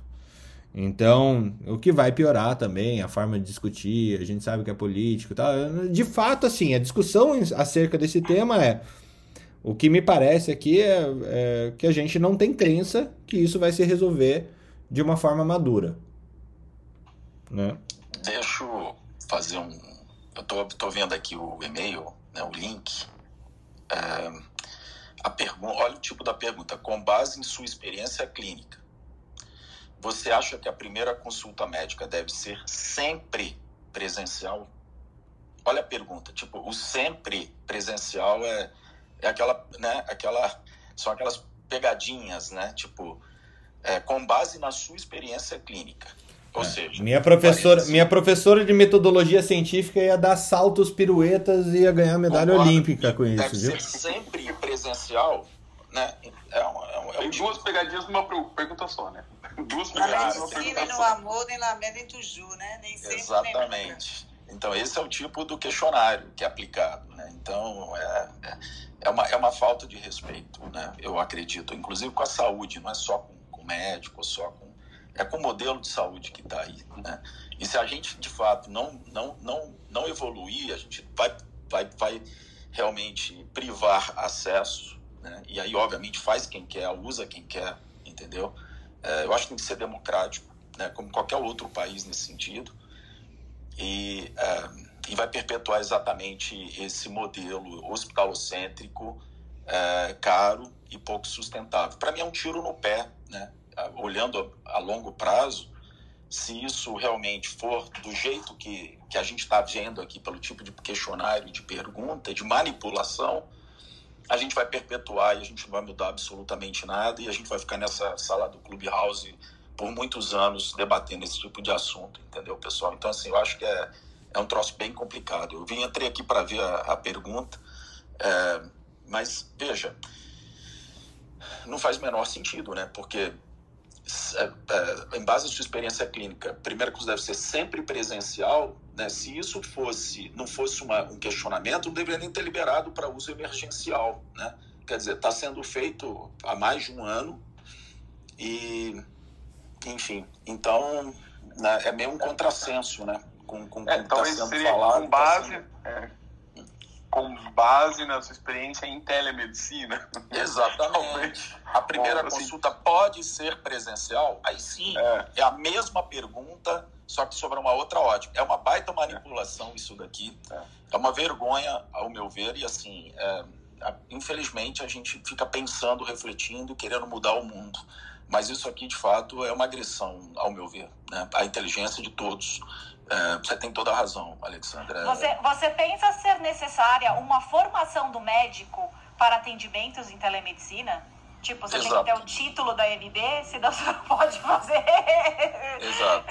Va vamos criar mais um validador de diploma, de, de certificado para que você validador, possa... Validador não, vamos criar mais uma taxa, né? Você uma taxa, é verdade. É, é, nesse ponto, até, até acho importante ter uma formação, porque justamente porque o pessoal tem uma percepção errada da telemedicina, né? Então, é, não que tenha um, tenha um curso de telemedicina de dois anos. Um, né? Uma associação médica dos Mas, telemédicos não, telemedicados. É, eu tô lendo entre as entrelinhas, entendeu? Eu, eu entendo o que você tá falando, Alexandre. Claro, sim, não, entendi. Entre, é, das entrelinhas, o que, que, a gente, que, é. que a gente vai pegando, é. né? De, das entrelinhas, Claro, né? claro, com certeza, com certeza. O, o que, que vai acontecer lá na frente, né? Quer, quer outra pegadinha ou não? Ui, venha lá com a pegadinha. Você, olha só, você pensa ser necessário. A pergunta até é boa mas ó, você pensa ser necessário uma formação é, do médico em tecnologia, segurança, plataforma, semiologia, quer dizer, semiologia ele sempre foi formado, né? se ele é médico pelo menos, é, no uso da tecnologia, privacidade, responsabilidade civil e ética para atendimento por telemedicina. É, veja, é, se a gente olha sobre essa ótica, a gente não pode responder ligação por telefone ou mandar o WhatsApp com alguma orientação e etc e tal. Né? Então, quer dizer, você vai bloquear absolutamente tudo ou é só o que, que os próprios CFM entende por telemedicina? Entende a, o ponto de vista? Porque, assim, a, a gente já faz isso desde que a gente existe, cara. Desde que tem um telefone na parede que alguém liga perguntando se você pode dar de pirona às três da manhã, porque o teu filho tá com febre. Então, assim, ainda tinha bip, né, gente? É, bip né, entrar em contato com paciente tal, número tal. Você ligava, ah, meu filho está assim, assim, assado, enfim. Ou seja, e qual é a privacidade disso? Qual é a segurança do dado? Cadê a semiologia? Então, assim, é um baita de um contrassenso esse tipo de pergunta. Né? Então, eu tô, eu tô revirando aqui na cadeira e é muito legal ter vocês aqui, porque para mim está sendo uma terapia em grupo. Deixa eu. Eu acho que só, só pra gente dar segmentos e não ficar no. Só no. Vamos, vamos bater no questionário, porque ele é, ele é auto-infligível. É, é autoflagelável, né? No fim do dia. É, é, é, é, realmente, meu Deus. É, a gente tem Silvana que pediu, Daniel e Mariane. na, na ordem é, para gente, a gente falar. Vai lá, Silvana. Bom dia, estou voltando aqui, um lugar espetacular, como disse Jamil, terapia em grupo, né, Jamil? É, para quem não me conhece, sou Silvana Kazinski, sou da ortopedia da Escola Paulista de Medicina e estou começando na área de vocês, que é a telemedicina, começando com muita dificuldade. E vamos ver o que vocês conversaram hoje. Vocês conversaram sobre, ao meu ver, filosofia, né? Que é a base da educação, que é onde nós estamos batendo com a cabeça aqui, de várias formas. Eu estou batendo com a cabeça com tudo que vocês falaram, tá? Tudo, tudo, tudo. É, eu tenho apoio de algumas pessoas do mais alto escalão, da Unifesp e da Escola Paulista de Medicina. O que não quer dizer que isso percola, não tem capilaridade. É, o não aceite da grande maioria dos colegas, digamos 85 a 90%, é impressionante. E aí nós temos que lembrar das nossas origens. Nós somos da época das capitanias, vocês lembram? Nós temos origem portuguesa, nós não temos origem anglo-saxã, como tem nossos amigos lá de cima. E a tendência aqui é ficar na, na, no, nos cartórios, né? no, no, no colonialismo. Então, a, a nossa dificuldade aqui no Brasil como vocês estão vendo, é que o, o, os, os capatazes continuam cuidando das coisas. Como o Jamil está sentindo no CFM, vocês estão sentindo com esse meio. E a obrigação de quem está um pouco mais acordado é brigar mesmo e brigar com a cabeça com, com espada, porque é, imagina, a telemedicina explodiu, ele está permitindo a gente trabalhar há um ano, um ano e meio. E mesmo assim, nesse ano e meio, a gente está perdendo, perdendo a guerra, não só as batalhas, mas perdendo a guerra. E a telemedicina está se tornando uma, uma parte da medicina absolutamente aviltada. Eu parei com a minha implantação em cima da hora porque eu me recuso a ter o atendimento aviltado na hora de receber dentro do hospital. E eu estou brigando para que a minha consulta seja idêntica à consulta presencial. Em outras palavras, a consulta por telemedicina não receba uma bandeira. Ela fique. não tenha maquiagem nenhuma, ela continue como sendo uma consulta, digamos assim, presencial. E essa briga está sendo enorme. E o, o, que vocês dizem é exatamente o que eu estou passando na, na parte de onde? No SUS. O SUS, obviamente, não é perfeito, ele não foi criado para ser perfeito ele foi criado para atender a população sem acesso e para dar atendimento universal, que também é um absurdo. Né? Hoje nós sabemos que isso é inviável. E, mas essa é a função do SUS, e ele que seja mantido lá do jeito que ele está, não perfeito, cheio de buracos, não importa, tem que ser mantido lá. E a necessidade, como vocês falaram, da triagem no SUS, ela é urgente e iminente porque nós estamos quebrando por causa da triagem. Porque sem a triagem nós acabamos atendendo o paciente caro, paciente complicado, paciente que piorou e que vai precisar de um atendimento de alta complexidade, muito caro para o SUS. Então, a implementação da telemedicina no SUS ela é, ela é de uma necessidade urgente. E é impressionante, tudo que vocês estão falando aqui é espetacular. E a necessidade dos políticos é muito importante e realmente, quando eu recebi esse e-mail, eu fiquei absolutamente boquiaberta. O Jamil sabe as dificuldades que eu estou tendo indiretamente com o pessoal do CFM. Nós tivemos uma conversa poucos dias atrás, no jantar, e eu puxei o Jamil de lado. Eu falei, Jamil, me conta as coisas, o que está acontecendo aí? O Jamil imediatamente puxou o carro, muito sem vergonha, mas agora está contando tudo para nós aqui. E era exatamente o que eu estava imaginando, porque houve uma, uma, um encontro de, assim, bastante desagradável de cabeça com uma, algumas das pessoas do, desse pessoal do CFM aí, mas agora eu estou entendendo o que está acontecendo. E então é isso aí. E eu estou absolutamente à disposição de vocês e quem quiser saber do, Mas, Silvana, da luta aqui. Fala, acho, acho que é uma coisa que, que a gente discutiu ontem. É, qual que é a nossa capacidade de se unir para brigar por uma coisa que é maior que a gente é muito pequena Tá? A capacidade do médico de união para brigar por algo maior que ele é muito pequena. É, e... Mas o médico nunca soube trabalhar unido. Tá, não, mas essa é uma constatação. Essa é uma constatação. Não é, não é nem, não, não cabe nem discussão quanto a isso e, e realmente é, o que que o, o, ponto de, de mudança é realmente como a gente altera isso, né?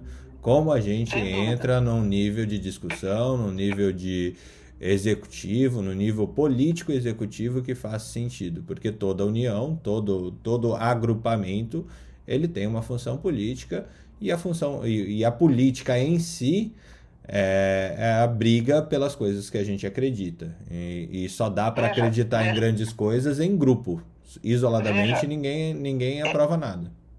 Veja como é grave você está falando. Eu estou bloqueada Bom, isso é uma coisa pessoal minha, porque é uma, é, um, é uma, uma coisa, é, é uma crença minha absoluta. Quer dizer, eu estou bloqueada na continuidade da implantação porque eu me recuso a ter a consulta é, por telemedicina aviltada quando eu estou implantando o meu serviço. Quer dizer, eu tenho toda a possibilidade de não aviltar a consulta, não permitir que isso ocorra. Mas os meus colegas não estão aceitando isso. Então, é porque um não vem antes. que a consulta seja aviltada. Eu não me conformo. As pessoas não têm a, a capacidade de, de, de, conversar. E isso é o que tem que ser mudado. Daniel? Okay, vamos lá. Daniel? Peraí. Oi, oi. Consegui abrir aqui, desculpa. É, então, primeiro bom dia a todos. Né? Eu sou Daniel, eu sou formado pelo Unirio em 2009.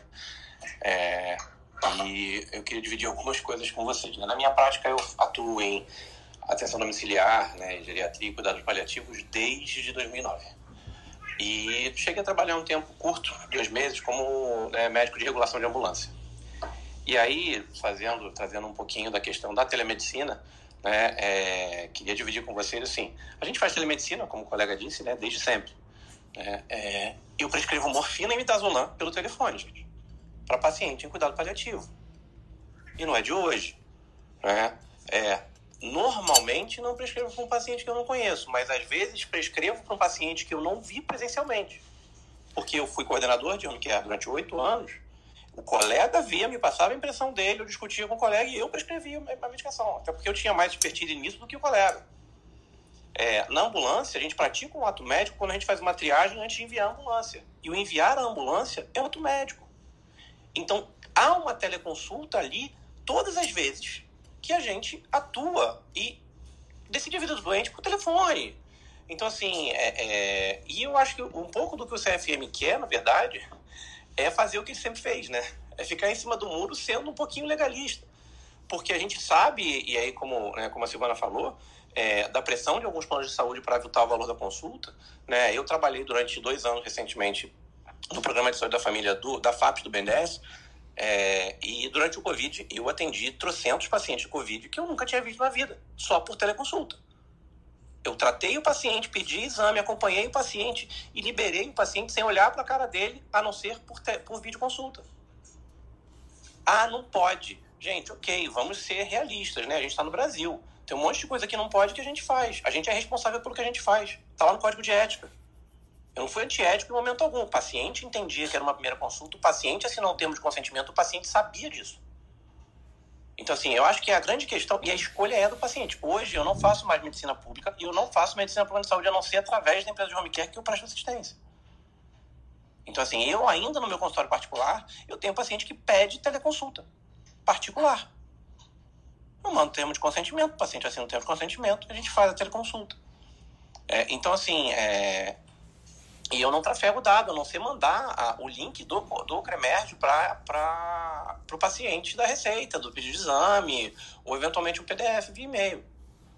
É, então, assim, é, é, é muito. É, é a gente está muito, como a Solange falou, no campo das ideias, a gente tem que vir para o campo da prática. Eu não acho realmente que a gente vai conseguir parar esse movimento de aviltar o valor da consulta. Porque sempre vai ter aquele colega que, como aconteceu aqui no Rio em 2000 e... Ai, gente, desculpa.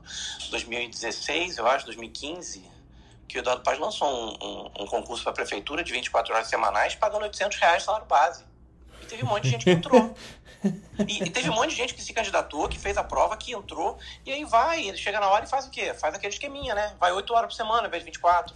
Porque aí faz valer um pouquinho mais a miséria que eles estão pagando. Tem gente que submete, gente. Dá um jeitinho, atende de qualquer jeito. Né? Teve um colega que falou: ah, é, é um absurdo a gente é, ter uma consulta para atender um paciente que vai que a queixa principal é zero. Não, se a gente vê na atenção primária. A atenção primária é buscativa de problema. Então, assim, não é porque o paciente é, é não está se queixando de nada que ele pode não ter alguma coisa, que a pressão, a hipertensão dele pode estar descompensada e eu estou caminhando para uma hipertrofia de coração, né? Pro, desculpa, né? Hipertrofia cardíaca, para um, um processo de arritmia, para aumento de átrio. Então, assim, eu acho que a gente tem que olhar sempre o paciente. Mas eu acho que a gente pode sim é, olhar o paciente à distância. Né? E aí, assim, é uma percepção pessoal, e aí, eu não sei quem conhece a Bia, né, minha esposa, o Fernando conhece bem, é, quando é, eu comecei a fazer atendimento domiciliar, a Bia não acreditava, minha esposa é a segunda secretária e diretora do CREMERG, tá, gente? É, ela não acreditava que era possível eu manejar os pacientes como eu manejo por telefone. Ela não acreditava. E olha que eu conheço a Bia e, eu, e era bem isso mesmo. Isso é uma coisa que a gente desenvolve. Mas, que, assim, Daniel, assim, desde, é que, eu, desde que eu te conheço, assim, eu falo dessa coisa no CFM desde 2015. É, assim, eu, eu, eu era o doidão que queria acabar com a consulta médica. É, porra, é, é, é, é soda. É, não, e, e, assim, a gente desenvolve essa característica e essa capacidade. E não são todos os médicos que vão conseguir desenvolver. E é por isso que nós não somos obrigados a fazer nada. A gente vai fazer o que a gente se sente seguro para fazer e a gente entende que a gente está capacitado para fazer. A partir do momento que a gente faz, a gente é responsabilizado pelo que a gente está fazendo. Né? Isso está lá de novo no nosso código de ética. Então, assim, basta a gente ler o código de ética que algumas coisas são autoexplicáveis. Né? E aí há, sim, o um medo do, do Conselho Federal, eu acho, também dessa coisa de estar tá participando de estar tá propiciando o aviltamento do valor da consulta. Tanto é que, se eu não me engano, na resolução emergencial, eles determinam que a teleconsulta seja paga com o mesmo valor que a consulta. Porque é uma consulta médica Sim, senhor. jeito. Sim, senhor. Sim, senhor. É. Sim, senhor. Então, assim, quem está aviltando a consulta é, ou está pagando a miséria também pela consulta presencial, ou está ferindo o código de ética e o diretor técnico da entidade tem que ser convidado a conversar no conselho, né? Por Excelente. isso que eu falo que, como vocês falaram aqui o tempo todo, o problema aqui é filosófico. O nosso problema é de base. É de base. Então, quem tem consciência é quem vai determinar. E aqui a nossa guerra é de titãs. Somos nós de um lado e é o pessoal colonialista do outro. Ao meu ver, né? Mariane. O é autoexplicável, está pronto. Não tem mais o que discutir, está pronto mesmo assim, é uma guerra onde está correndo sangue no chão. É um absurdo. Eu acabei de cair da nuvem aqui, eu não me conformo com o que está acontecendo. A realidade está aí, ela é autoexplicada, ela funciona muito bem, ela é coerente, ela não tem grandes problemas que as cerceiem. Está tudo aí. E tem uma guerra de titãs. E, então o problema aqui é filosófico, quer dizer, o pessoal que é, é é colonialista, está mandando, são os políticos, é o pessoal de. Algum pessoal de mando. Eu me dou com o pessoal de mando que, que isso quer que isso ocorra, mas a resistência do pessoal médio é imensa, não quer que mude. Então o problema nosso é filosófico, ele é de base. É, e, e, Silvana, e é, Silvana, é, uma... também, tá, Silvana, deixa eu. Claro, eu falei para você, é político. Deixa, é, deixa, eu, deixa eu colocar uma coisa. Que a gente aqui. tem acesso, desculpa, Carbonelli, rapidinho. A partir do momento que a gente tem acesso ao, ao paciente, a gente é formador de opinião, médico é formador Mas de opinião. Mas sem dúvida. Então, assim, você, é, você quebra um pouco a questão da falta de instrução, porque quando você está numa cidade pequena ou quando você vai discutir política e o paciente às vezes traz essa discussão para o consultório, é, você vai estar tá orientando um paciente que é pouco instruído. Então, você também tem a questão política lá na raiz que é de você mudar o paradigma, talvez, do país, como você está dando acesso e contato do paciente ignorante, é, no, no, no, sentido literal da palavra, é, com conhecimento, que vai ser passado pelo médico que está na outra ponta. Totalmente. Agora, depende, a grande preocupação do Jamil é totalmente coerente dessa, do que vai sair do, do CFM agora. Porque eu vejo essa briga como sendo muito séria, que é uma briga por poder, é uma briga política. Não, mas é, a briga, na verdade, Silvana, a briga ela continua a mesma. De novo, vou falar o nome do senhor que coordena o submundo da medicina. É, é da medicina brasileira. As pessoas têm nome, senhor. Senhor, senhor Francisco Cardoso e toda a sua trupe é, polarizando a discussão é, para o não pelo não e pelas, é, pelas afirmações de que isso é, proporciona um ambiente de que avilta o médico e tudo mais. Foi a mesma coisa, o CFM voltou atrás na resolução de 2018-2019, que era uma boa resolução a respeito da telemedicina, por causa da polarização que esse senhor fez e, e do, do rechaço que ele causou pelos seus grupinhos uh, de WhatsApp, Facebook ou coisa parecida, e assim o Conselho voltou atrás na resolução de 2018, onde ele estava ev evidentemente regulando e fazendo seu papel como uh, é, órgão regulador de telemedicina. Muitos do, de nós aqui era contrário à telemedicina porque não tinha se aprofundado, estavam munidos de uma ignorância tremenda em 2018 e também apoiaram esse, essa, esse voltar atrás do CFM sobre a resolução.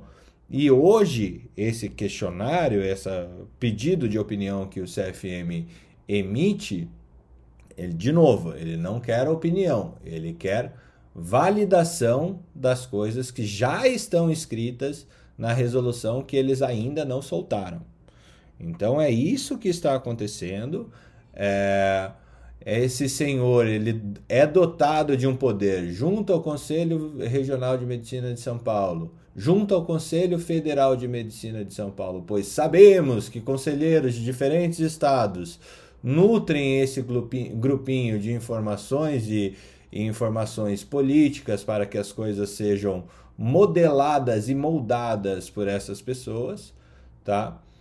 É, e, e, evidentemente a metodologia proposta com o tipo de pergunta proposto é, no, no pedido de opinião do CFM, ele transparece esse tipo de ação.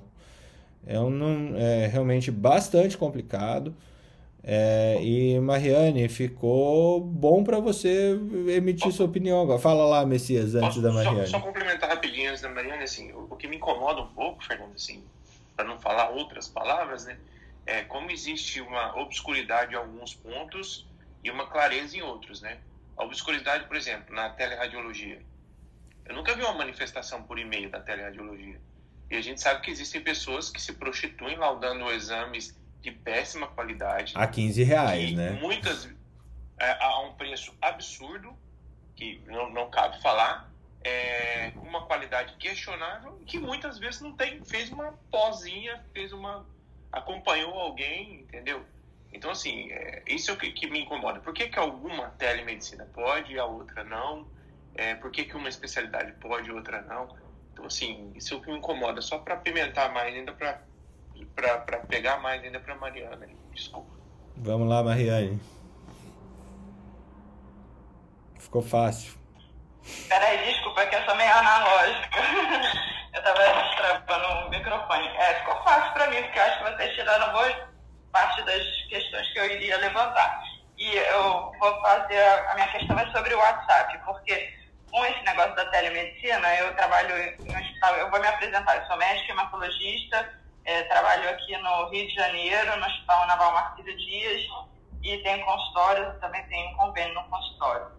E vim para participar desse grupo através de Jung e gosto muito, vocês estão alegrando as minhas manhãs. Mas a questão do, da telemedicina, quando começou no consultório, eu disse assim, não, para mim é impraticável fazer telemedicina virtual, é, eu sou uma pessoa que precisa desse contato olho a olho. Mas aí eu me vi na seguinte situação.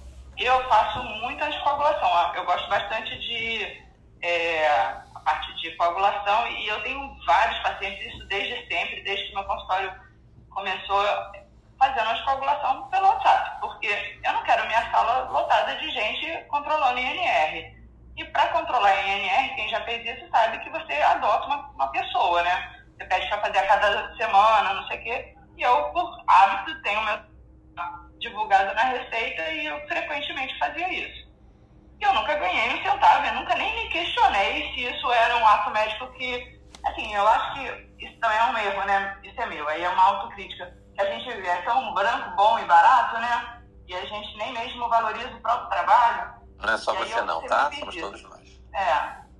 E aí eu, quando entrou a pandemia, a minha secretária disse assim, olha, Marlene, você pode pedir autorização para o convênio. Porque eu falava assim, putz, eu estou atendendo tanta gente pelo WhatsApp, não sei o quê. Olha, Marlene, agora o pessoal está autorizando. Você me dá o nome da pessoa, ela autoriza, né? Fabiano, ela me passa o número da carteira e isso conta como consulta. Eu disse, é mesmo? Bora, vou ficar rica. E aí é, tem essas duas situações, né? Eu também já atendi durante. Acho que é difícil, né? Quem está atendendo e faz consultório, ambulatório, no meu caso eu atendi muito Covid. Eu tenho atualmente uma senhora em casa com Covid que eu ainda não vi, que eu estou mandando fazer degímero, procalcitonina, que eu não quero trazer ela para cá porque ela tem um linfoma, imunodeprimida, e ela tem convênio, a família leva em casa. Quer dizer, aí essa é a minha pergunta. Caramba, eu não tenho respaldo nenhum. Eu estou brincando com fogo. No dia que der errado, quem me segura? Você que errou no CFM está dizendo que você não tem que fazer telemedicina, você não está na frente do vídeo, você não está cadastrada pela Unimed para fazer isso, porque talvez isso esteja regulado, mas o resto todo não está. E eu concordo, se você por telefone dá uma recomendação, olha, não vem para o hospital não, segura as pontas em casa e toma uma novalgina. Você já tá já, já errou. É essa pergunta aí do. Eu vou jogar para a plateia. É, a Bia é, fala que gente. prescreveu de pirona é ato médico, gente. É isso aí. É, então, gente, eu queria fazer um, um, um, complemento aqui. Eu acho que mais, mais para os espectadores do que para a discussão em si, né? A gente tem que entender que realmente a gente precisa se qualificar, cada um dentro da sua especialidade, é, na telemedicina. E o ponto que difere do, do, presencial é o exame direto no paciente, principalmente. Né?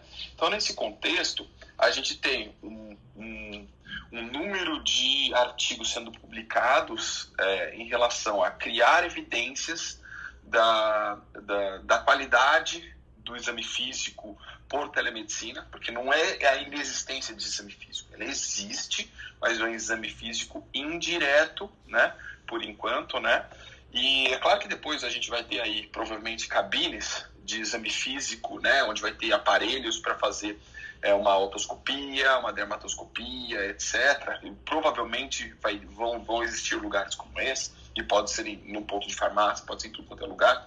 Mas por enquanto a gente tem como ferramenta principal é, o exame físico indireto. Nesse exame físico direto você tem várias especialidades. Então você tem, é, eu já vi publicação da Clínica Maio, extrema, um artigo muito completo sobre exame físico, ortopédico, tudo que você pode fazer, né? E outros sobre dor, então, para avaliar paciente com dor em ombro.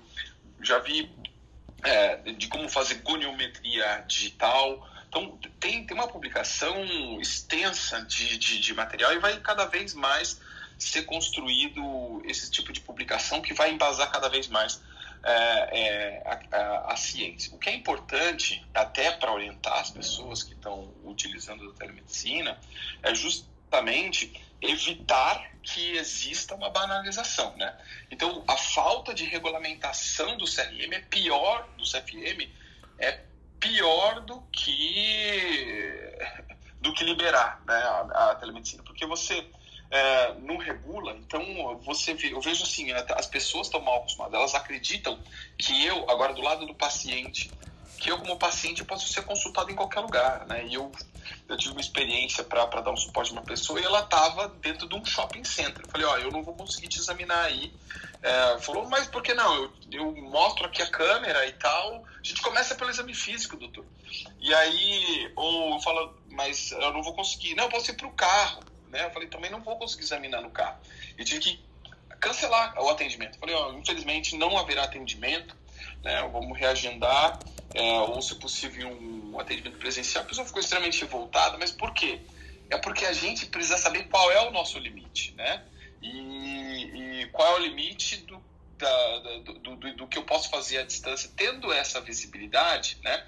E o limite. E assim, eu preciso, quando eu falo de limite, é porque, primeiro, eu acredito que o limite é aqui. Mas quando você começa a ler e aprender como eu faço esse exame físico indireto, eu descubro que o meu limite é lá na frente, né? Eu, e, ou seja, eu estou indo além do que eu acreditava que era possível fazer com essa ferramenta, né?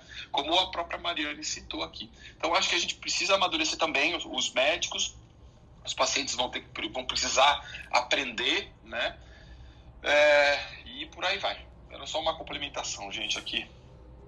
Show de bola, já são 8 e meia. A gente abriu essa sala para falar de medicina, cidade de 15 minutos, e obviamente a gente entrou no assunto de telemedicina, é, porque Smart Cities é um, conceito básico para que você tenha cidades inteligentes, é que você tenha tecnologia para poder documentar. Você tem que ler essa cidade muito bem para você é, estruturar uma cidade é, inteligente, cidades de 15 minutos, como o que a Marileia trouxe que Paris está tentando tentando fazer. Marileia, eu vou pedir para você fazer um, um wrap-up aqui de toda essa discussão, se, se a gente provocou uma linha é, que já já que você já tenha visto ou como que foi isso para você que é a pessoa que que acabou mergulhando no assunto e, e, esse assunto de telemedicina, como que ele, ele soa para você, se você puder falar nesse momento para a gente poder fechar. Ah, é, não tenho dúvida, Fernando, que a gente começar a estimular discussões é, de assuntos diversos, como cidade de 15 minutos, e a telemedicina se insere perfeitamente nesse conceito do acesso, do evitar esses deslocamentos desnecessários e até mesmo a democratização do atendimento, que é levar o atendimento a lugares onde você não tem uma dificuldade absurda de acesso. Então, eu acho que valeu plantar a sementinha da discussão de cidade de 15 minutos e, com certeza, inovação, tecnologia, telemedicina, fazendo parte de tudo isso, é fundamental para que a gente possa, de fato, criar essas cidades inteligentes, socialmente justas e ambientalmente sustentáveis, que é o que a gente precisa mesmo, tá? Então, um bom fim de semana a todos e até segunda-feira. Excelente, Fernando, até segunda. Fala, Alex.